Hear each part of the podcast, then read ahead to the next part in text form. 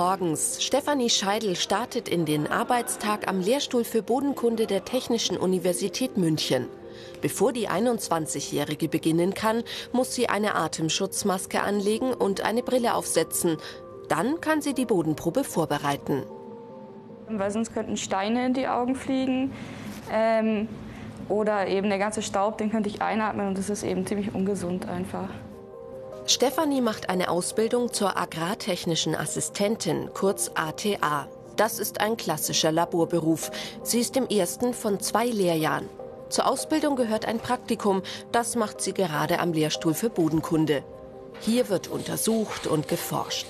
Wie wirkt sich der Klimawandel auf unsere Böden aus? Wie gut speichern sie Wasser? Welche Nährstoffe sind drin? Für Stefanie heißt es erstmal sieben. Also es muss jetzt nur am Anfang gemacht werden, also dieses grobe Sieben, um die Steine rauszubekommen oder überhaupt die ganzen groben Sachen vom Boden zu trennen, damit man die Proben auch überhaupt anschauen kann später im Labor. Mit dem ersten Sieb ist die Arbeit aber nicht erledigt. Die Untersuchungsprobe muss noch viel feiner werden. Dafür gießt Stefanie destilliertes Wasser dazu. Von oben nach unten werden die Siebe immer feinmaschiger, je nach benötigter Korngröße.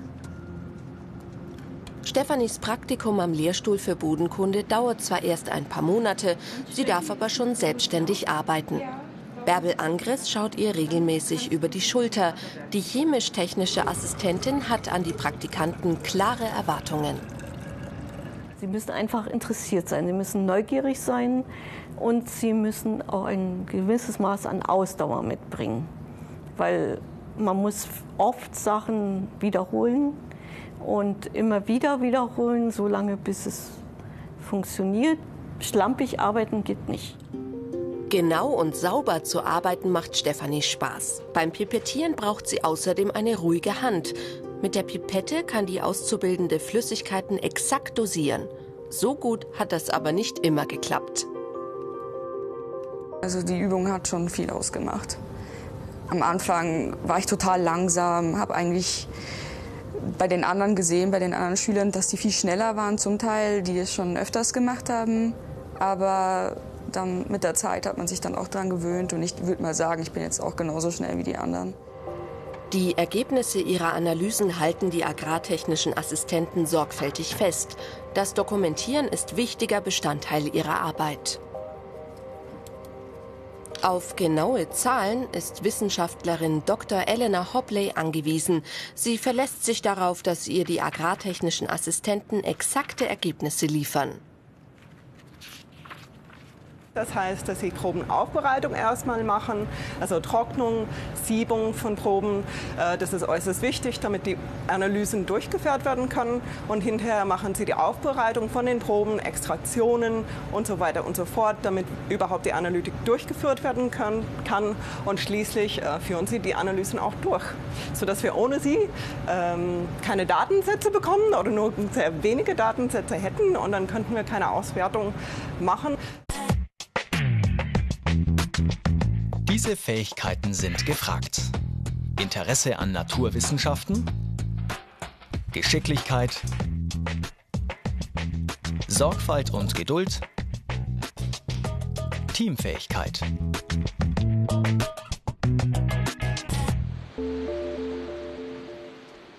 Unterricht im Gewächshaus. Maximilian Stix und seine Mitschüler sind im zweiten Ausbildungsjahr. Sie machen ihre Ausbildung im Agrarbildungszentrum in Landsberg am Lech. Die Schulstunden im grünen Klassenzimmer bei Lehrer Johannes Fischer gehören dazu. Also die Schüler müssen lernen, mit den Pflanzen umzugehen, weil es gibt äh, viele Arbeitsstellen, wo man eben mit Pflanzen arbeitet, wo man Pflanzen behandelt und das Ergebnis dann eben auch ähm, bewerten muss, bonitieren muss. Und hier ist genauso exakte Arbeit notwendig wie im Labor. Und da geht's jetzt direkt hin. Die Schüler sollen im Labor herausfinden, wie sich die Düngung auf den Magnesiumgehalt der Pflanzen ausgewirkt hat. Dafür haben sie die Pflanzen getrocknet und ganz fein gemahlen. Beim Abwiegen kommt es auf jedes Milligramm an. Elisabeth Wagner ist schon auf das Ergebnis der Analyse gespannt. Ich mag gerne das Messen. Das ist, äh, das ist schon interessant, äh, dann draußen im Gewächshaus den Versuch zu machen und dann nochmal nachzumessen, ob äh, das wirklich rauskommt, was man eigentlich äh, eingewogen hat in der Nährlösung oder so. Das ist schon sehr interessant. Damit die Pflanzenprobe untersucht werden kann, muss sie in wasserlöslicher Form vorliegen. Dazu versetzt Max sie mit Salpetersäure. Das ist gefährlich. So. Und man sieht, es ist bei 8 Milliliter also Salpetersäure gehört zu den stärksten Säuren, die es überhaupt gibt. Äh, wenn die auf die Hand kommt, gibt es ganz üble Verbrennungen. Man müsste, muss also dann sofort zum Arzt gehen. Äh, man kann das Augenlicht verlieren, wenn da bloß ein kleiner Spritzer reingeht. Und oft sieht man es auch an den Mänteln, wenn die Löcher haben, die Labormäntel, dann haben die starke Säure, weil da reicht ein kleiner Tropfen abbekommen. Hier muss jeder Handgriff sitzen. Um das Verletzungsrisiko so gering wie möglich zu halten, arbeiten die Schüler unter dem sogenannten Abzug. Der schützt sie nicht nur vor Spritzern. Bei bestimmten Chemikalien, da dampfen die ganze Zeit gefährliche Substanzen aus und damit man die nicht einatmet, arbeitet man eben unter einem Abzug. Da ist eine Entlüftungsanlage. Die gefährlichen Dämpfe werden dann alle abgesaugt und somit ist halt der Anwender sicher. Beim Erhitzen in der Mikrowelle werden alle organischen Stoffe wie zum Beispiel Zellwände zerstört. Übrig bleiben nur die Mineralstoffe. Das ist eine spezielle Mikrowelle, explosionssicher. Dann Haltezeit 20 Minuten. Diese Mikrowelle ist nicht so einfach zu bedienen wie die daheim. Ähm, 1600 Watt. Ja. Und dann auf Start.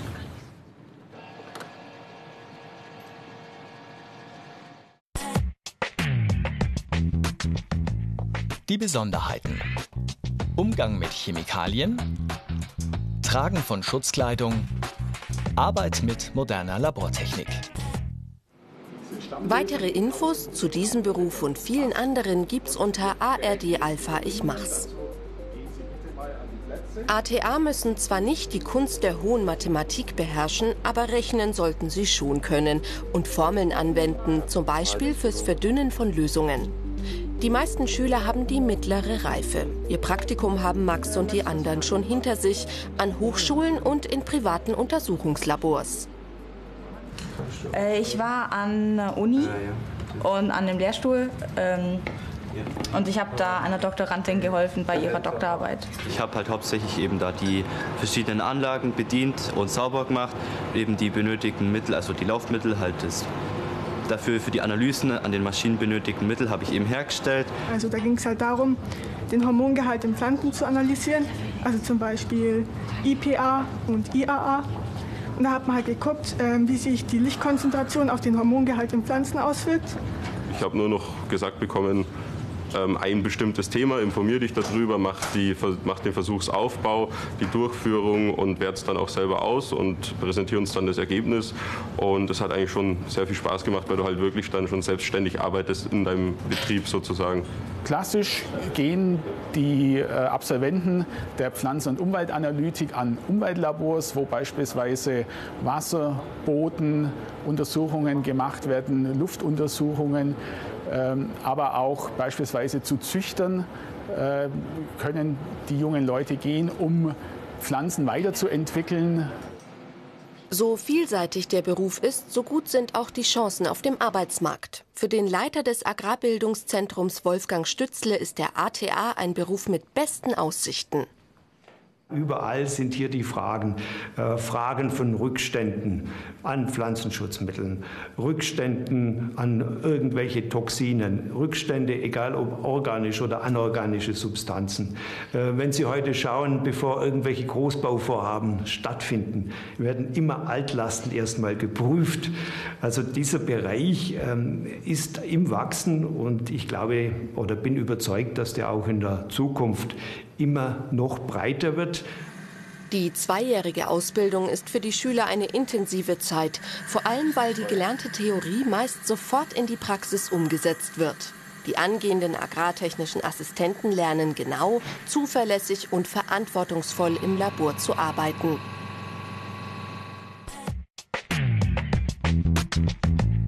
Die Ausbildungsinhalte. Pflanzentechnologie und Analytik. Bodenuntersuchung. Chemie. Mikrobiologie.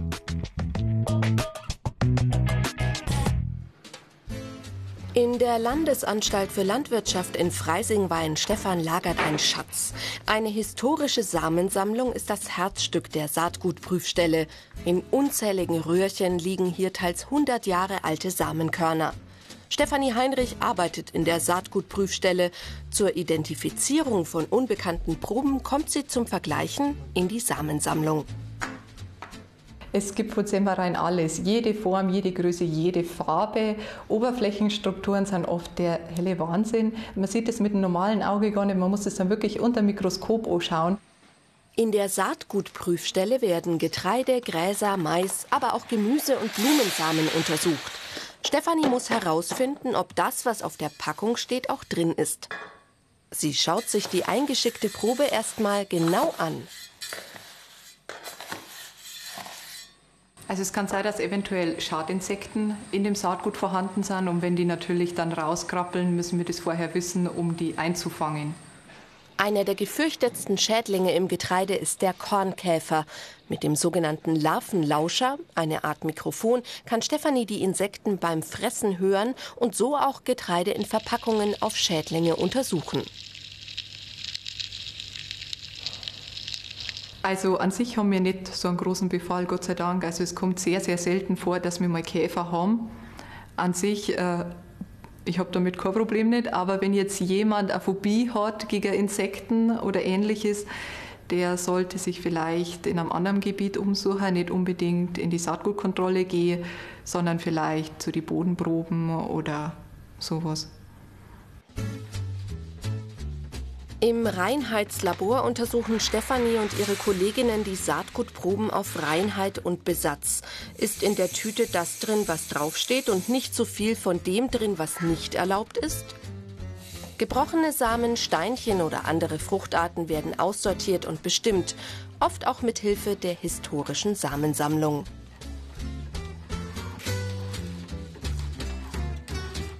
Je weniger Stefanie aussortiert, desto reiner die Probe. Sie arbeitet hochkonzentriert. Also monoton ist dann, wenn wir natürlich unsere Saison haben. Das heißt im Juli, August, September, wenn halt viele Proben kommen, Getreideproben, dann haben wir natürlich nichts anderes zu tun als wie das.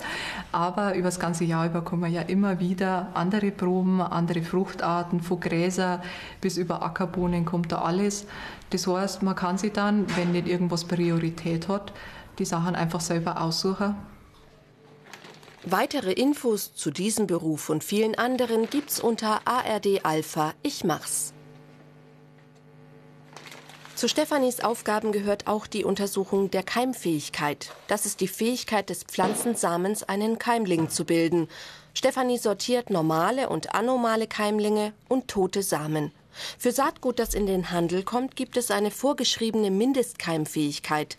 Bei Ackerbohnen und Erbsen liegt sie bei 80 Prozent. Stefanis Chef Benno Voigt muss sich auf seine ATA verlassen können. Dieses eine Kilogramm, das wir hier in der Saatgutuntersuchung untersuchen, steht draußen für eine Saatgutpartie mit 300 Doppelzenten, also mehr als einen LKW. Und äh, ich kann damit eine Fläche von mehreren hundert Hektar besehen.